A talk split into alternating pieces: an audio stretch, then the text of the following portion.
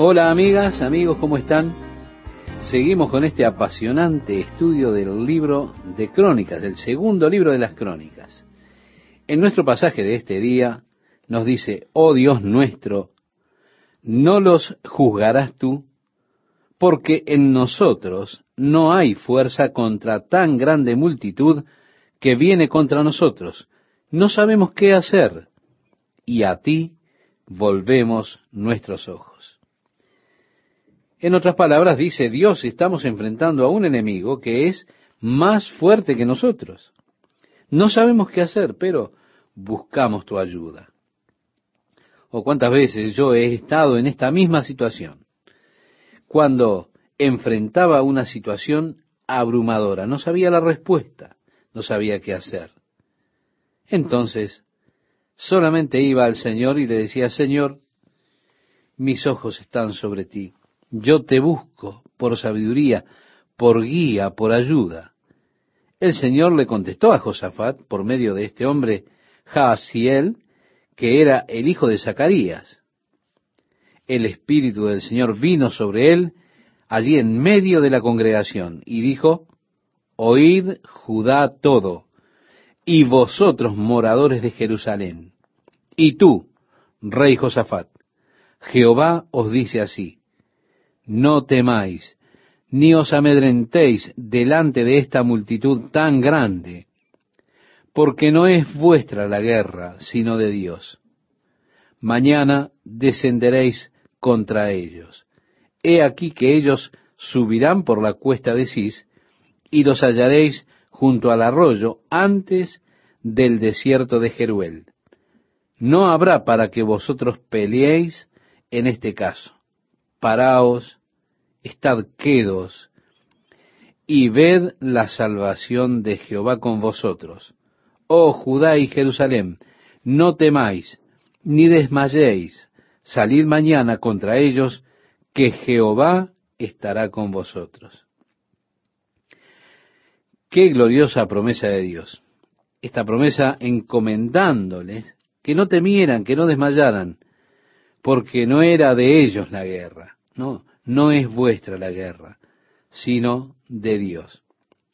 Ahora, es maravilloso cuando Dios toma parte con nosotros. Cuando Dios se para en defensa nuestra. David dijo, Dios es nuestro amparo y fortaleza, nuestro pronto auxilio en las tribulaciones, por tanto, no temeremos.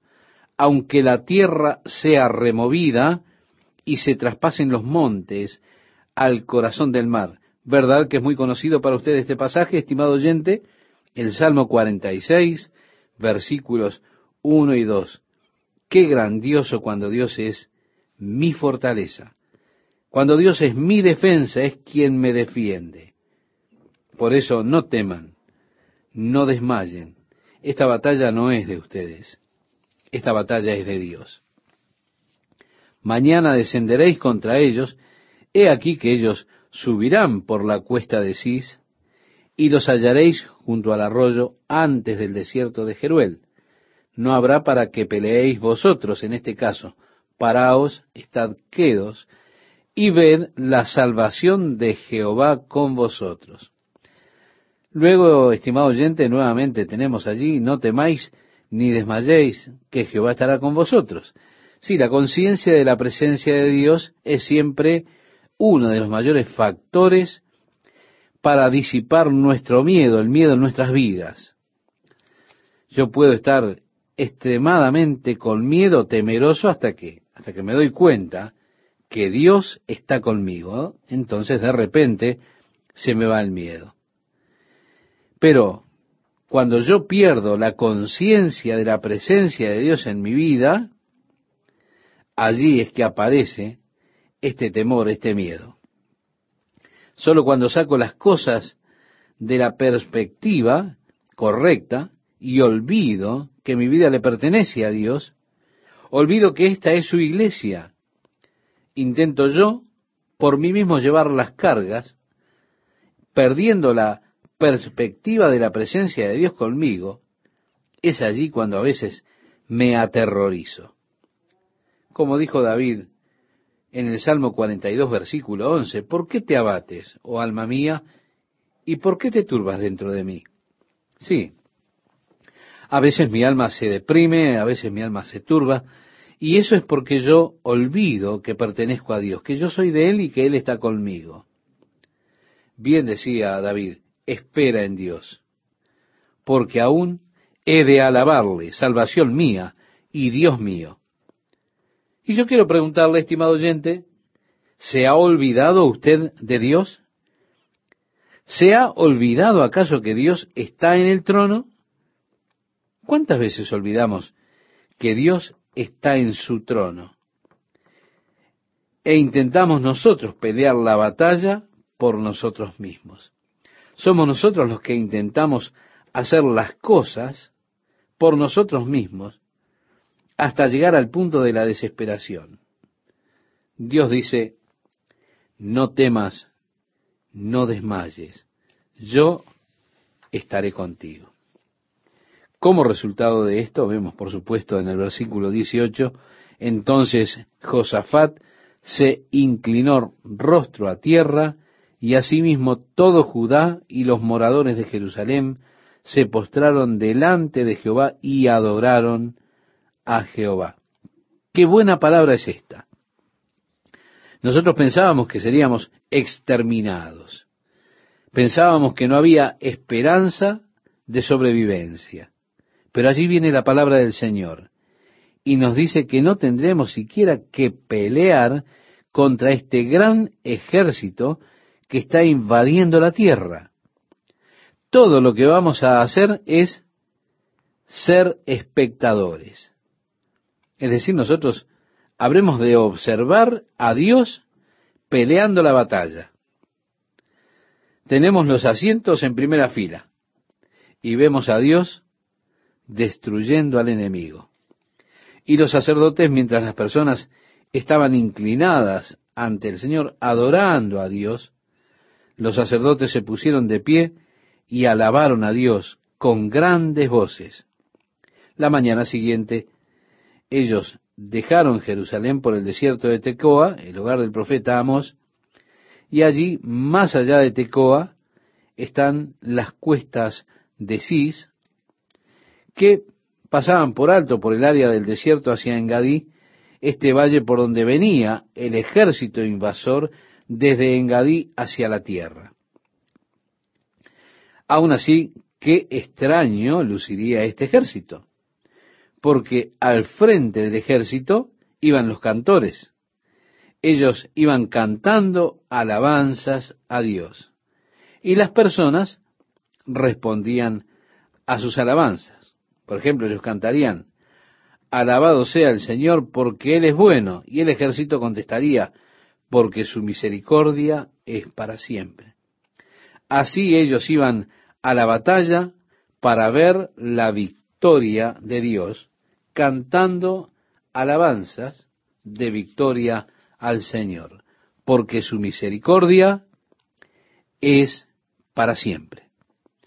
Es posible para usted que tenga la victoria antes de tener la victoria. El apóstol Pablo habla acerca de ser más que vencedores por medio de aquel que nos amó. En la carta que él le escribe a los romanos en el capítulo 8, versículo 37, expresa esto. Ahora, ¿qué significa eso? Más que vencedores, significa que usted tiene la victoria incluso antes de comenzar la batalla usted tiene esa gloriosa victoria de Dios en su corazón y en su espíritu. Y usted simplemente se regocija y alaba a Dios antes de ver la obra consumada de Dios. Así que allí están ellos. Sus corazones están elevados, gozosos, están alabando a Dios porque ellos tenían la palabra de Dios, la promesa de Dios, que Dios destruiría a sus enemigos. Inclusive antes de que ellos fueran al sitio de la batalla, para ver lo que Dios habría de hacer, ellos ya estaban gozándose, regocijándose, gritando y alabando a Dios por la victoria que les había prometido a ellos. Pero qué gloriosa escena debió haber sido esa, ver el valle lleno de hombres, probablemente unos doscientos mil fuertes, siendo guiados por un coro al estar yendo a ver la obra de Dios, la obra de entregar a sus enemigos en sus manos, la victoria por medio de la alabanza. Es en ese momento que leemos, en el versículo 22, y cuando comenzaron a entonar cantos de alabanza, Jehová puso contra los hijos de Amón, de Moab y del monte de Seir las emboscadas de ellos mismos. Sí, mientras ellos alababan al Señor, el Señor comenzó su obra de destruir a sus enemigos. Es que puede haber gloriosa victoria en su vida, estimado oyente, a través de la alabanza. Cuando usted aprende a alabar al Señor, invierte su tiempo en alabarlo a Él por sus promesas, puede haber victorias gloriosas. Nosotros necesitamos tomar las promesas de Dios y colocarlas contra todas esas situaciones que llegan a nuestra vida. Y luego solamente alabar al Señor por sus promesas que Él nos ha dado de victoria en todas nuestras situaciones. Yo no creo que usted deba alabar al Señor porque usted tiene muchas deudas que no puede pagar. No. Pero creo que usted debe alabar al Señor en que Él ha prometido. Mi Dios, pues, suplirá todo lo que os falta conforme a sus riquezas en gloria en Cristo Jesús. Esto lo escribía el apóstol Pablo a los filipenses en el capítulo 4, versículo 19. Así que mis alabanzas son por las promesas de Dios, cuando le alabo a Dios por sus promesas, es allí que Dios comienza a obrar. Comienza a obrar su obra de misterio muchas veces. Yo no sé cómo es que Él lo hará. Es más, no sé lo que Él hará, pero sé que Él comienza su obra, comienza a cumplir su promesa, comienza a hacer su obra. Y es tan glorioso que vemos que mientras ellos alababan al Señor, el Señor puso las emboscadas en contra de sus enemigos. Muchas veces nosotros gastamos muchísimo tiempo quejándonos contra el Señor o quejándonos delante de Dios acerca de las situaciones que tenemos que vivir, acerca de nuestros problemas, acerca de las circunstancias de nuestra vida. Oh, si usted tomara ese tiempo el tiempo que pasa quejándose delante de Dios y comenzara a alabar al Señor por sus promesas, por la promesa de estar con usted, de librarlo y bendecirlo, entonces usted encontraría que Dios, mientras usted está alabando, Él está trayendo victoria a su corazón. De repente cambia toda la perspectiva mientras estamos alabando al Señor. Mientras yo le agradezco a Él por sus palabras y sus promesas, toda mi actitud cambia. Pasa de una actitud de miedo, de desmayo, de ansiedad, a una actitud de confianza y victoria. Entonces, ahí digo, muy bien Señor, vayamos sobre ellos. Y yo solo tengo esa hermosa confianza de que Dios ya está obrando. Así que mientras ellos alababan a Dios, Dios estaba poniendo emboscadas contra sus enemigos para que cuando ellos llegaran a la cima de Cis y comenzaran a mirar hacia el valle, ellos vieran que el valle estaba lleno de estos cuerpos muertos, porque los hombres del monte Seir, los edomitas, comenzaron a pelear contra los de Moab y aquello se convirtió en un alboroto. Los hombres de Amón se unieron entonces todos ellos comenzaron a pelear unos contra otros y a matarse unos a otros. Así que, para el momento en que los hijos de Israel se reunieron y llegaron, todos ellos habían sido exterminados. ¡Qué maravilla! ¿Cómo habrán dicho, oh, Dios es tan bueno? Quiero contarle, yo estaba hablando con uno de los jóvenes en nuestra iglesia, que ahora está enrolado en el departamento de policía de Costa Mesa, Él estaba compartiendo cómo la otra noche el oficial que lo está entrenando detuvo un auto en una intersección. Él dijo que cuando comenzaron a hacer salir a los muchachos del auto, dice que allí habían seis motociclistas grandes, de gran físico. Decía que cuando ellos comenzaron a sacar sus bebidas alcohólicas y otras cosas, los muchachos saltaron sobre ellos. Él dijo, bueno, nosotros solo éramos dos oficiales contra esos seis motociclistas. Él dice que sintió que tiraban de su arma de reglamento, y las armas tienen un seguro allí adelante, en la cartuchera, en la canana. Usted tiene que tirar hacia adelante para sacarlas de la funda. Este hombre estaba intentando detrás de él sacarla hacia atrás en línea recta y no podía hacerlo. Entonces él decía que él solo empujó con el codo al hombre y dice, pero amigo, ellos estaban girando en el suelo. En un momento, él dice que él y su compañero estaban allí de pie y todos esos muchachos estaban discutiendo entre ellos. Dice que ellos estaban allí, espalda con espalda, observando a estos hombres que se peleaban entre ellos, ¿se da cuenta? Luego de que esto terminó, él le dijo a su oficial entrenador, ¿te golpearon? Él dijo, no. Y dijo, a mí tampoco. En todas esas vueltas, ellos nunca llegaron a golpearlos. Entonces le dijo a su oficial, alabado sea el Señor, el Señor los puso en confusión, los hizo pelear entre ellos y pudimos escapar. Estimado oyente, Jesucristo es el mismo ayer, hoy y por siempre. En Hebreos capítulo 13, verso 8 podemos encontrar esta declaración. Él puede poner al enemigo en confusión, Él puede librar a sus hijos de la aflicción y del peligro. Él puede tenerlo a salvo, a usted, en medio de la batalla el Señor es el mismo, ayer, hoy y por siempre.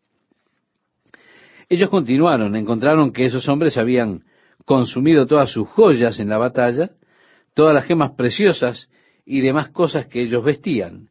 Así que lo que comenzaron a hacer fue a desvestir los cuerpos muertos de todos aquellos objetos de valor, de las joyas, los ornamentos, todo lo demás, había tanto aún que ellos no lo podían cargar. Les tomó tres días desvestir los cuerpos y ellos regresaron con gran gozo ante el Señor. Al cuarto día se juntaron en el valle de Beraca porque allí bendijeron a Jehová y por esto llamaron el nombre de aquel paraje el valle de Beraca hasta hoy. Y todos Judá y los de Jerusalén y Josafat a la cabeza de ellos, volvieron para regresar a Jerusalén gozosos, porque Jehová les había dado gozo librándolos de sus enemigos. Y vinieron a Jerusalén con salterios, arpas y trompetas a la casa de Jehová. Y el pavor de Dios cayó sobre todos los reinos de aquella tierra, cuando oyeron que Jehová había peleado contra los enemigos de Israel. Y el reino de Josafat tuvo paz, porque su Dios le dio paz de todas partes. Así reinó Josafat sobre Judá. De treinta y cinco años era cuando comenzó a reinar, y reinó veinticinco años en Jerusalén. El nombre de su madre fue Azuba, hija de Silgi, y anduvo en el camino de Asa su padre sin apartarse de él, haciendo lo recto ante los ojos de Jehová. Con todo eso, los lugares altos no fueron quitados, pues el pueblo aún no había enderezado su corazón al Dios de sus padres. Los demás hechos de Josafat primeros y postreros.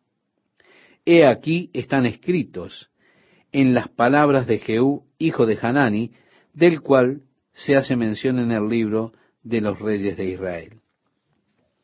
Hemos leído este pasaje del capítulo 20 de Segunda de Crónicas desde el versículo 27 al 34. Y vemos que Josafat entonces, una vez más, tuvo afinidad con Azarías, el rey de Israel. Azarías era el hijo del malvado rey Acab. Él también era una persona sumamente malvada. Pero Josafat tenía esta extraña atracción hacia los reyes de Israel. Fue así que ellos hicieron un acuerdo de construir barcos de madera para que pudieran ir a Tarsis a obtener oro y demás cosas. Pero, ¿qué pasó? Los barcos en una tormenta se rompieron y nunca pudieron llegar a Tarsis. De hecho, Eliezer, un profeta, profetizó contra Josafat diciendo, porque te has unido con Azarías, el Señor ha roto sus palabras.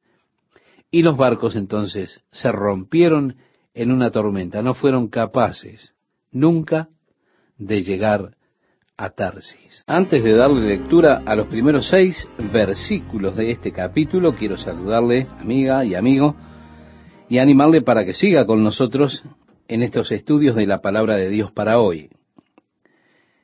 Si ya tiene su Biblia allí, vamos a leer juntos, le invito este pasaje. Durmió Josafat con sus padres y lo sepultaron con sus padres en la ciudad de David. Y reinó en su lugar Joram su hijo, quien tuvo por hermanos hijos de Josafat, y da varios de los nombres de los hermanos.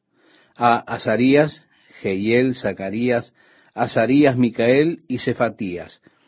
Todos estos fueron hijos de Josafat, rey de Judá. Y su padre les había dado muchos regalos de oro y de plata, y cosas preciosas, y ciudades fortificadas en Judá.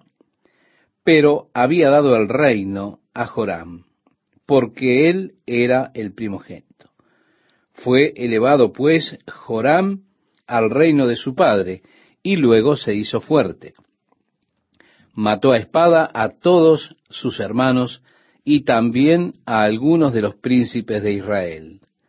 Cuando comenzó a reinar era de treinta y dos años, y reinó ocho años en Jerusalén, y anduvo en el camino de los reyes de Israel, es decir, de los reyes del norte que fueron todos malvados, como hizo la casa de Acab, porque tenía por mujer a la hija de Acab, e hizo lo malo ante los ojos de Jehová.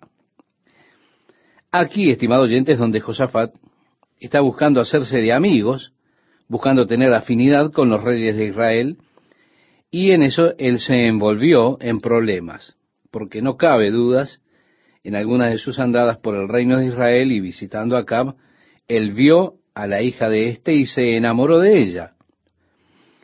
Por supuesto, esto ocurrió porque él estaba buscando tener afinidad con los reyes. Así fue que ellos arreglaron el matrimonio y el hijo mayor se casó con la hija del malvado rey Acab, que también era hija de Jezabel. Por tanto, tenía la misma clase de influencia sobre Joram, el hijo de Josafat. Como hizo Jezabel con Acab, también tuvo una mala influencia sobre Jorán, la hija de ellos, cuando él tomó el reino. Aquí es donde el padre podría decir, bueno, podría ir y no me molestará. Sé comportarme yo mismo y no ser tocado por esto, pero con todo su hijo yendo con él es quien fue afectado y herido al tener esa relación. Así que necesitamos cuidarnos de las relaciones que tenemos. Esto por nuestro propio bien. Usted, estimado oyente, quizá piense que es capaz de manejar la situación, pero cuidado puede tener resultados desastrosos para su familia, para sus hijos. Puede que ellos no sepan manejar esas relaciones. Así que si no hubiese subido a buscar esta clase de amistad con Acab, sin duda su hijo nunca hubiese conocido esta mujer Atalía, nunca se hubiese casado con ella, por lo tanto, todo lo horrible que aconteció no hubiera sucedido. Le costó el resto de sus hijos. Todo el resto de los hijos fueron asesinados por un muchacho a quien se le dio el poder del reino. Sí, él fue influenciado para el mal por causa de su esposa, con la que se casó, que era hija del malvado rey Acab y de Jezabel. Ella tuvo una influencia maligna en Judá por cierto periodo de tiempo. En el versículo 7 leemos, Mas Jehová no quiso destruir la casa de David a causa del pacto que había hecho con David. Bien, durante los días de estos, recuerde que él solamente reinó ocho años, pero al comenzar a reinar, en primer lugar, los edomitas se rebelaron bajo su dominio. Luego, las personas del Líbano también se rebelaron contra ellos. Y siguiendo la lectura nos dice, y le llegó una carta del profeta Elías que decía, Jehová, el Dios de David, tu padre, ha dicho así, por cuanto no has andado en los caminos de Josafat, tu padre, ni en los caminos de Asa, rey de Judá, sino que has andado en el camino de los reyes de Israel, y has hecho que fornicase Judá y los moradores de Jerusalén, como fornicó la casa de Acab, y además has dado muerte a tus hermanos, a la familia de tu padre, los cuales eran mejores que tú, he aquí, Jehová herirá a tu pueblo de una gran plaga, y a tus hijos y a tus mujeres y a todo cuanto tienes, y a ti con muchas enfermedades, con enfermedad de tus intestinos, hasta que se te salgan a causa de tu persistente enfermedad. Es decir, habrás de morir una muerte lenta mientras tus intestinos se te salen. Así fue la enfermedad que Dios habría de traer sobre él por causa de su gran maldad. Él tenía tan solo cuarenta años cuando murió. Así que murió relativamente joven, pero fue por causa de su maldad. Este mensaje de Elías precisamente llegó a él por la maldad que él cometió. En el versículo 16 leemos, entonces Jehová despertó contra Joram la ira de los filisteos y de los árabes que estaban junto a los etíopes, y subieron contra Judá e invadieron la tierra y tomaron todos los bienes que hallaron en la casa del rey y a sus hijos y a sus mujeres, y no le quedó más hijo, sino solamente Joacás, el menor de sus hijos. Así que los árabes, estimado oyente, y los filisteos, también comenzaron a atacarlo.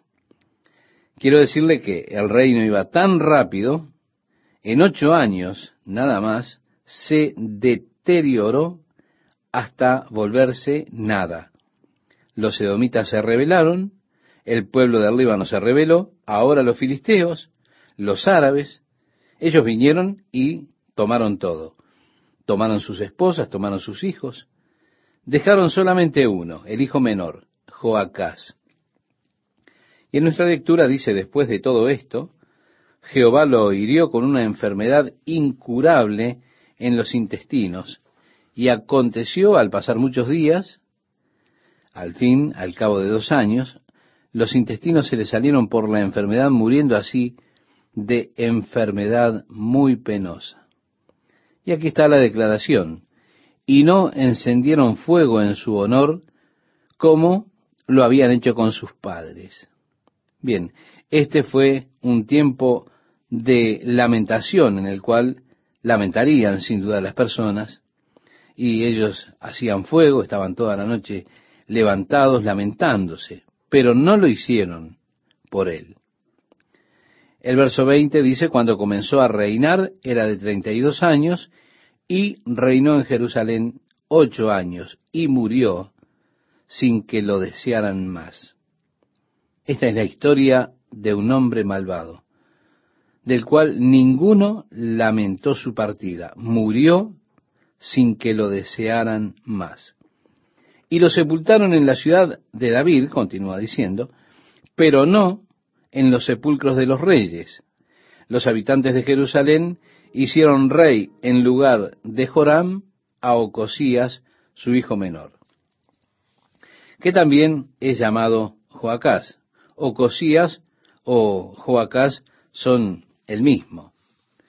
Los habitantes de Jerusalén hicieron rey en lugar de Joram a Ocosías, su hijo menor, porque una banda armada que había venido con los árabes al campamento había matado a todos los mayores, por lo cual reinó Ocosías, hijo de Joram, rey de Judá. Cuando Ocosías comenzó a reinar, era de cuarenta y dos años y reinó un año en Jerusalén. El nombre de su madre fue Atalía, hija de Omri. O podríamos decir la nieta de Omri. Ellos no tenían para definir la palabra nieta, no tenían una palabra para definir ese término. Así que dice Omri era el padre de Acab. También él anduvo en los caminos de la casa de Acab, pues su madre le aconsejaba que actuase impíamente. Hizo pues lo malo ante los ojos de Jehová como la casa de Acab, porque después de la muerte de su padre, ellos le aconsejaron para su perdición, y él anduvo en los consejos de ellos, y fue a la guerra con Joram, hijo de Acab, rey de Israel, contra Asael, rey de Siria, a Ramot de Galaad, donde los sirios hirieron a Joram. Él también continuó, estimado oyente, la misma amistad con los reyes del norte, es decir, los reyes de Israel, y subió allí. También estuvo invitado para ir a la batalla con Joram en contra de Siria. Joram, en lugar, salió a la batalla en contra de Siria, podemos decir. Fue herido y se estaba recuperando de sus heridas que él había recibido en la batalla cuando Ocosías salió en contra del reino de Joram. Fue allí que vino a él y lo mató. Encontraron también a Ocosías allí y a Jehú muerto también. Y le enterraron allí en lugar de traerle de regreso a Jerusalén para enterrarlo. Ahora, cuando su hijo fue muerto, Atalía entonces tomó el reinado de Judá. Y al tomar el reinado inmediatamente lo que hizo fue matar al resto de los hijos para que no hubiese otro heredero que pudiese tomar el trono. Pero una de las NERS, podríamos decir así, tomó a uno de los pequeños hijos y lo escondió para que no fuese matado. Él era un niño en el momento que fue escondido. Le tomaron para el sacerdote Joiada y lo llevaron allí al templo. Así que en el capítulo 23, Joás, este hijo que escapó de la espada de Atalía, escapó de los intentos de asesinato de esta mujer. Cuando tenía siete años de edad, el sacerdote Joiada llama a los capitanes del pueblo de Judá y a los principales hombres y les dijo, mira, tengo a Joás que es un descendiente de David, porque Dios prometió que no cesarían de haber descendientes de David sobre el trono. Atalía no es descendiente de David. Ella está usurpando el trono. Así que queremos establecerlo a él y ponerlo como rey. Quiero dividirlos a ustedes en tres compañías. Tres de ustedes salgan a las ciudades, tres párense en las puertas, no dejen que entre nadie, y el otro tercio que permanezca aquí, y le rodearemos y le protegeremos.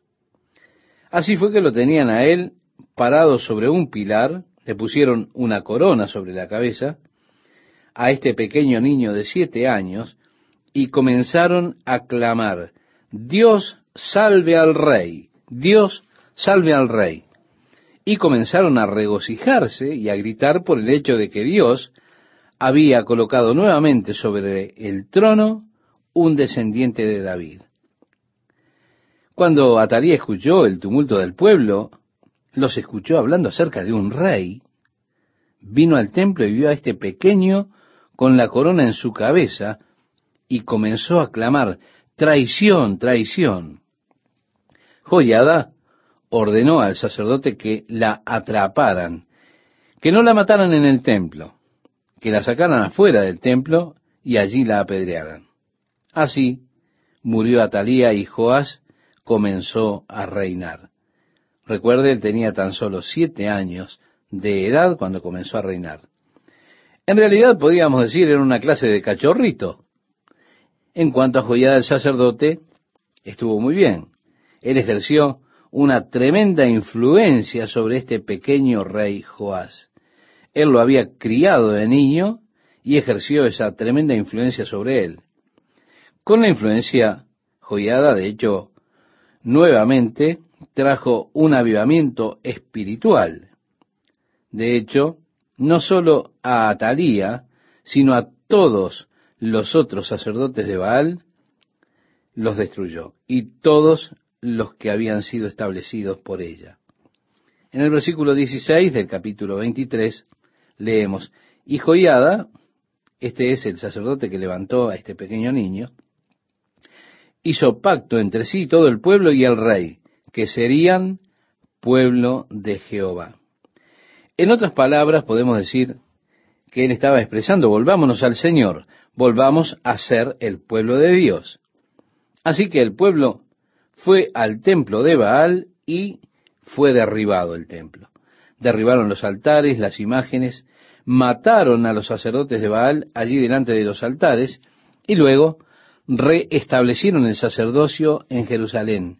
Comenzaron a adorar una vez más en el templo por causa de los hijos malvados de Ocosías y simplemente entraron y destrozaron el templo de Baal se volvió una desgracia, casi todo quedó en ruina, así que tuvieron que reparar el templo de Jerusalén. Ahora este pequeño Joás les ordenó recoger fondos por toda la tierra para reparar el templo. Los sacerdotes no trajeron el dinero. Así que él llamó a Joiada y le dijo, oye, he ordenado reparar el templo. ¿Cómo es posible que los sacerdotes no hayan traído aún el dinero?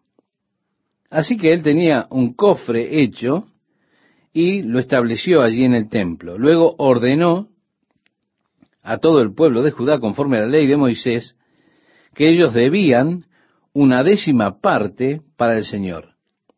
El pueblo entonces vino y comenzó a poner dentro de ese cofre y el dinero fue designado para la recaudación y la reconstrucción del templo. Así que dieron el dinero a los hombres que eran habilidosos y se reconstruyó el templo. En el versículo 15 del capítulo 24 nos encontramos con Joiada, el sacerdote que ejerció esta buena influencia sobre el rey, y dice que murió en una edad anciana de 130 años. Y como dice nuestra lectura, y lo sepultaron en la ciudad de David con los reyes, por cuanto había hecho bien con Israel y para con Dios y con su casa. Muerto Joiada, vinieron los príncipes de Judá y ofrecieron obediencia al rey, y el rey los oyó, y desampararon la casa de Jehová, el Dios de sus padres, y sirvieron a los símbolos de acera y a las imágenes esculpidas. Entonces la ira de Dios vino sobre Judá y Jerusalén por este pecado y les envió profetas para que los volviesen a Jehová, los cuales les amonestaron, mas ellos no los escucharon. Vemos que Dios estaba enojado, Él envió sus profetas, pero ellos no quisieron escuchar a los profetas. A partir del verso 20 leemos entonces, el Espíritu de Dios vino sobre Zacarías, hijo del sacerdote Joiada, y puesto en pie, donde estaba más alto que el pueblo, les dijo, así ha dicho Dios, ¿por qué quebrantáis los mandamientos de Jehová?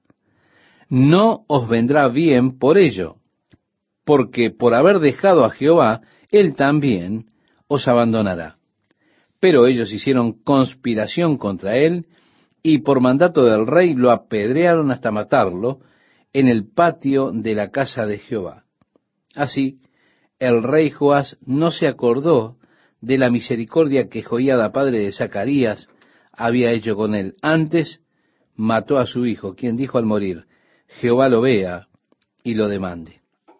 Este Zacarías era el hijo del sacerdote Joiada.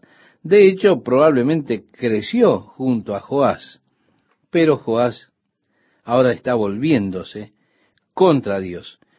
en contra en sus tempranos años de vida, en contra de sus tempranas raíces. Es interesante que los judíos más tarde comenzaron casi siempre a adorar a sus padres. Ellos decían, nuestros padres. Eh, quiero decirle que ese era siempre el clamor de ellos. Ellos decían siempre nuestros padres en casi toda la adoración ancestral que se desarrolló por los judíos unos años más tarde. Era una cosa que cuando Jesús estuvo hablando con ellos, en un debate que tuvo con ellos, decían, pero nuestros padres, ¿se dan cuenta? Como si sus padres hubieran sido tan justos, tan santos. Jesús un día los regañó y les dijo, ¿a cuál de los profetas no mataron vuestros padres? Si sus padres, a los que ellos siempre reverenciaban en tal justicia, todos mataron los profetas que Dios les enviaba. Así que hay otro registro, el profeta de Dios, Zacarías, hijo de Joiada, el sacerdote, el fiel sacerdote que fue matado por Joás en los últimos años cuando él cambió el rumbo de su vida. Vemos como resultado de esto que Dios permitió que los sirios pasasen al final del año y él entregó a Judá y Jerusalén en mano de los sirios. Bien, estos no tenían un gran ejército cuando vinieron para hacer esta invasión. Había pocos de ellos. Pero Dios entregó todo el ejército de Judá en las manos de unos pocos sirios por causa de su pecado en contra del Señor. La muerte de Joás finalmente está registrada comenzando en el versículo 25. Hola amigas, amigos, qué gusto estar con ustedes nuevamente. En el capítulo 25 comienza el versículo 1 diciéndonos, de 25 años era Amasías cuando comenzó a reinar y 29 años reinó en Jerusalén. El nombre de su madre fue Joadán de Jerusalén. Hizo él lo recto ante los ojos de Jehová, aunque no de perfecto corazón. Y luego que fue confirmado en el reino, bueno, de hecho su padre fue asesinado por dos de sus siervos, así que él mató a los siervos que habían matado a su padre. Pero, dice el relato, no mató a los hijos de ellos, según lo que está escrito en la ley en el libro de Moisés, donde Jehová mandó diciendo, no morirán los padres por los hijos, ni los hijos por los padres, mas cada uno morirá por su pecado. Amasías reunió al pueblo de Judá e hicieron una expedición contra los edomitas. Tuvieron éxito en esa guerra contra ellos. El verso 7 dice que un varón de Dios vino a él. En este versículo 7, anteriormente a la batalla, debido a que el rey había utilizado una parte del dinero, cien talentos de plata, y había contratado cien mil de los hombres de Israel para ir a pelear con él contra los edomitas. El hombre de Dios vino y le dijo, ¿por qué te apoyas en el brazo de carne? ¿Por qué confías en los israelitas por ayuda? Tú debes confiar en el Señor.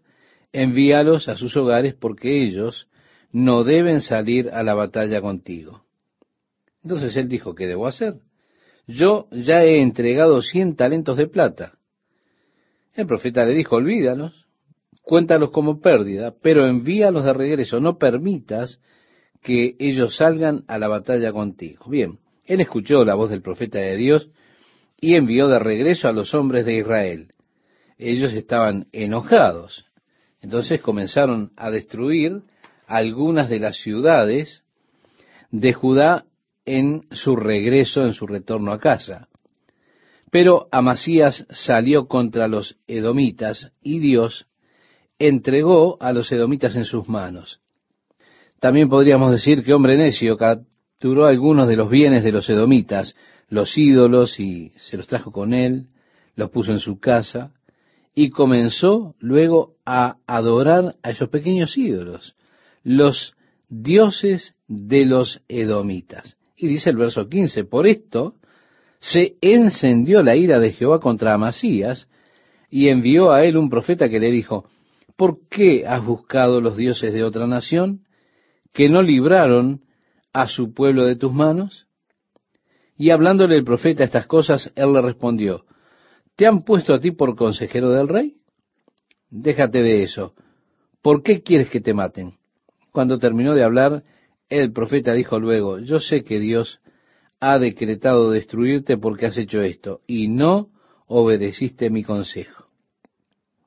Y Amasías, rey de Judá, después de tomar consejo, envió a decir a Joás, hijo de Joacás, hijo de Jehú, rey de Israel, ven y veámonos cara a cara.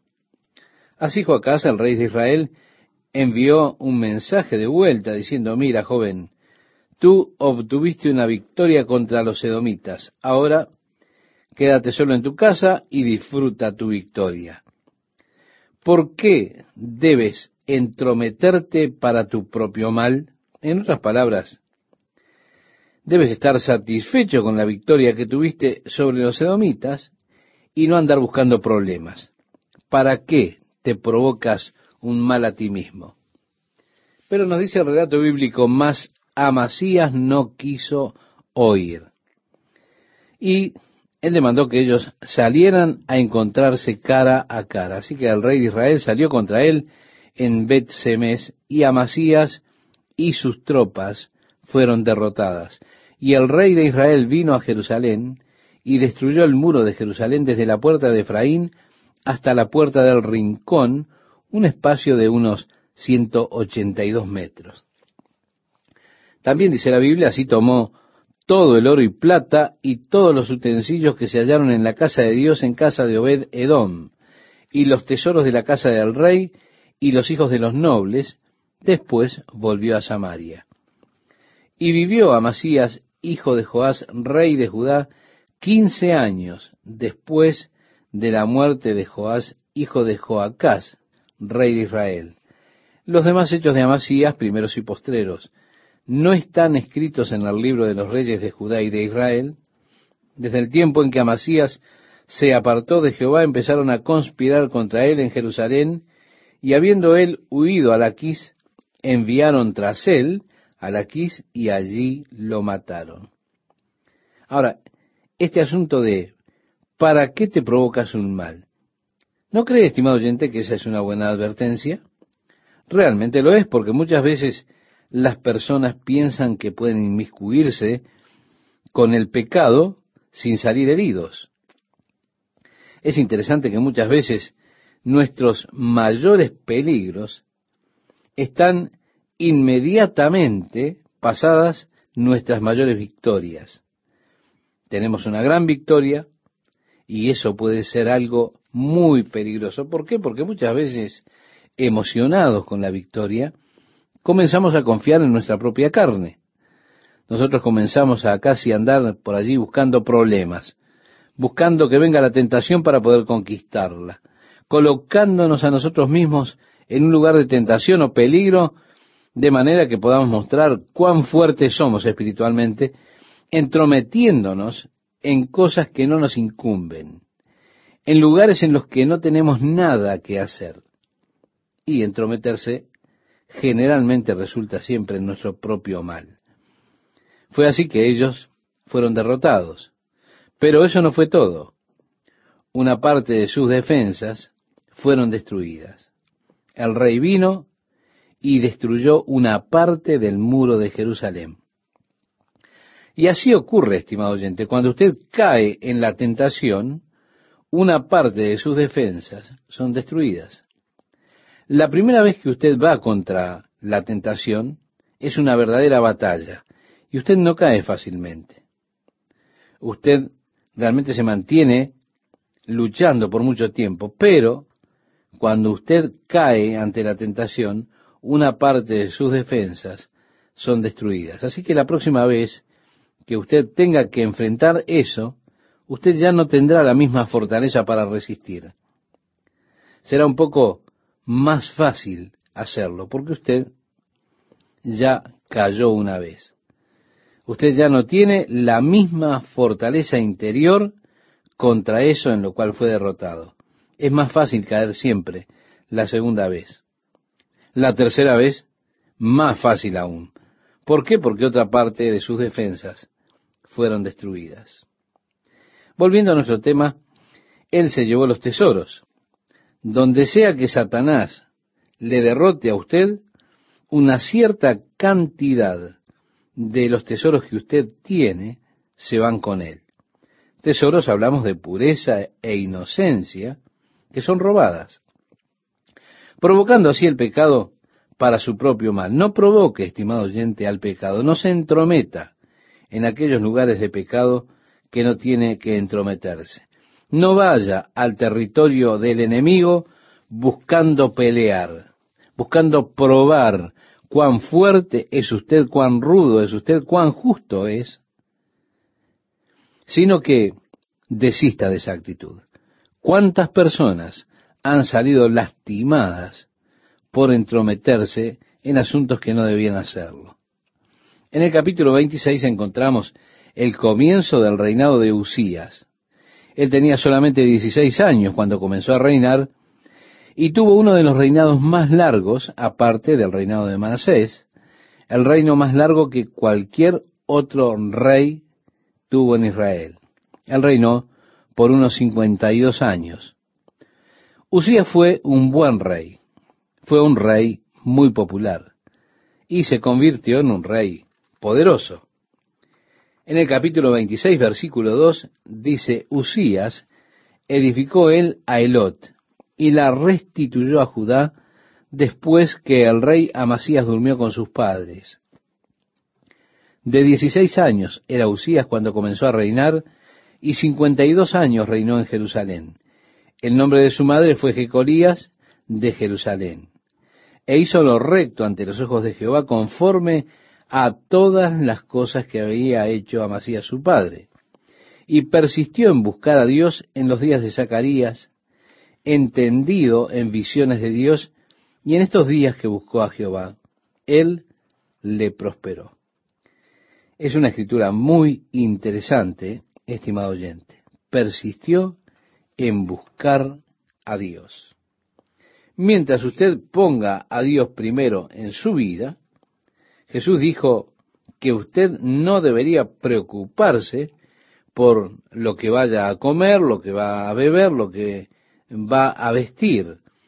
Dijo porque los paganos se preocupan de esas cosas, pero buscad el reino de Dios y su justicia, y todas esas cosas os serán añadidas, nos dice en el Evangelio de Mateo capítulo 6, versículo 33.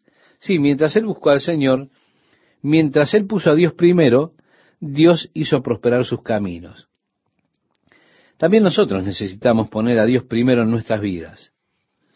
Él persistió en buscar a Dios, y reitero, es una escritura muy importante. El versículo 6 nos dice, y salió y peleó contra los filisteos, y rompió el muro de Gat y el muro de Jamnia y el muro de Asdod, y edificó ciudades en Asdod y en la tierra de los filisteos. Dios le dio ayuda contra los filisteos y contra los árabes que habitaban en Gur Baal y contra los amonitas. Y dieron los amonitas presentes a Usías y se divulgó su fama hasta la frontera de Egipto, porque se había hecho altamente poderoso. Edificó también Usías torres en Jerusalén junto a la puerta del ángulo, y junto a la puerta del valle, y junto a las esquinas, y las fortificó. Asimismo edificó torres en el desierto, y abrió muchas cisternas, porque tuvo muchos ganados, así en los Cefela como en las vegas, y viñas, y labranzas, así en los montes como en los llanos fértiles, porque era amigo de la agricultura. Sí, él tenía muchos viñedos y demás plantaciones. Había en su época una prosperidad generalizada bajo el reinado de Usías. Tenía un ejército de hombres guerreros que salían a pelear en bandos. Habían 2.600 capitanes sobre ellos. Y el relato dice, e hizo en Jerusalén máquinas inventadas por ingenieros para que estuviesen en las torres y en los baluartes, para arrojar saetas y grandes piedras, y su fama se extendió lejos. Vemos que se convirtió en un rey poderoso, un poderoso gobernador. Su reino fue fortalecido. Sí, fue fortalecido bajo su mando.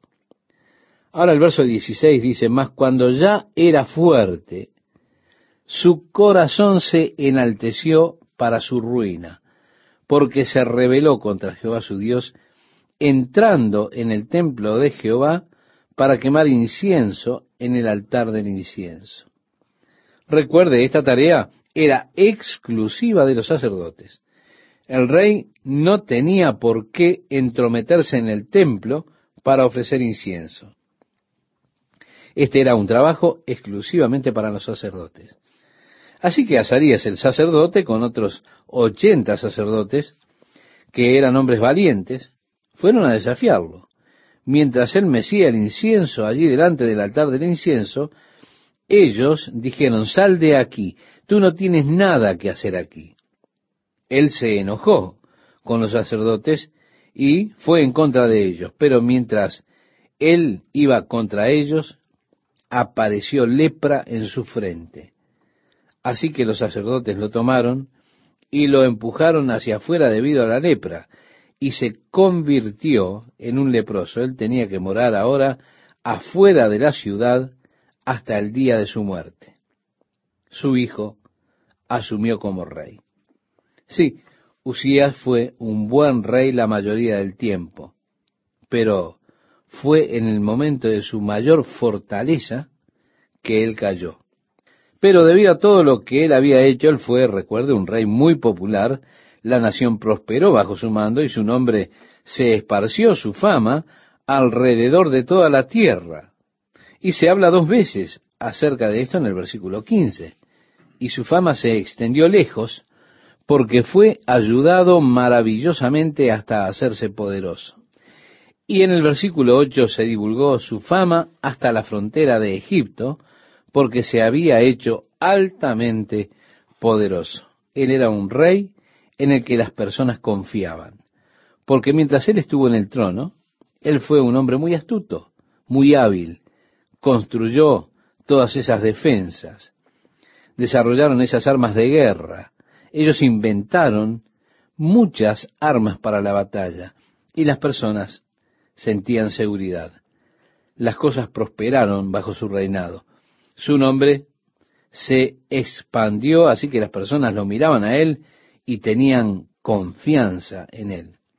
Yo señalo esto porque en el capítulo 6 de Isaías, el profeta Isaías vivió en ese tiempo. Él comenzó su profecía durante el tiempo o muy poco después de la muerte de Usías.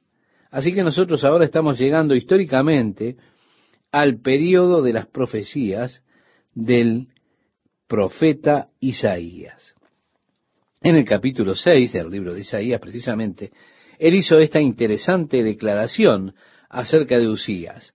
En el año que murió el rey Usías, vi yo al Señor sentado sobre un trono alto y sublime, y sus faldas llenaban el templo podemos decir hasta ese momento, los ojos de Isaías estaban puestos en Usías, así como los ojos de todos los demás. Él estaba cautivado por las habilidades, por la sabiduría de este hombre. Usías era una clase de héroe para todas las personas. Dios tuvo que quitar a Usías del camino para que Isaías pudiera mirar al Señor. Es terrible cuando un hombre oculta nuestra visión de Dios. Aunque ese hombre sea bueno, aunque haya hecho cosas muy buenas, nosotros tenemos que aprender a no colocar nuestros ojos, nuestra mirada en los hombres. En el momento de su muerte, sin duda hubo una gran desesperanza. Habrán dicho, oh, Usías ahora está muerto, ¿qué haremos? Nosotros hemos prosperado durante 50 años. El reino ahora es fuerte, es poderoso. ¿Qué vamos a hacer? El trono está vacío de este rey popular y poderoso. ¿Qué haremos ahora? Usías está muerto. Pero Dios le dio a Isaías una visión del trono de Dios. Dios estaba sentado sobre él. Detrás de la escena se ve que Dios reina.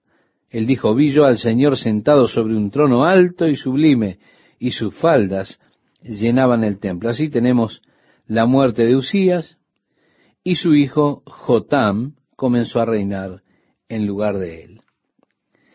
En el capítulo 27 precisamente trata del reinado de Jotán, nos dice, de 25 años era Jotán cuando comenzó a reinar y 16 años reinó en Jerusalén.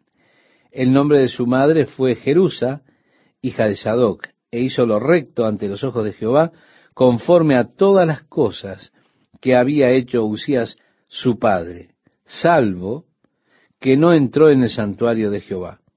Pero el pueblo continuaba corrompiéndose. Por supuesto, usted verá esto en la profecía de Isaías. Así que Jotán se hizo fuerte, nos dice el verso 6, porque preparó sus caminos delante de Jehová su Dios. Pero, estimado oyente, no se nos dice mucho más acerca de él. El resto de lo que él hizo se relata en el libro de los reyes. Él reinó por 16 años. Así que él tenía 25 cuando comenzó a reinar y tenía 41 años cuando terminó su reinado. Y dice el verso 9, y durmió Jotán con sus padres y lo sepultaron en la ciudad de David. Esto nos lleva al capítulo 28. En la próxima emisión, estimado oyente, terminaremos con el estudio de este libro de Segunda de Crónicas, cuando lleguemos al final de los libros históricos, antes de que ellos fueran llevados cautivos a Babilonia. Es importante que sepa usted algo de la historia en su mente, porque para comprender los profetas y sus mensajes, usted necesita saber cuáles eran las circunstancias que rodeaban a Judá e Israel en ese momento en que los profetas les estaban anunciando la destrucción que habría de venir sobre ellos, la destrucción que vendría debido a que ellos se habían olvidado de Dios. Así que para llegar a entender perfectamente a los profetas es muy importante que establezcamos la base fundamental en la historia. Y así usted será capaz de entender mucho mejor el mensaje de los profetas cuando lleguemos allí.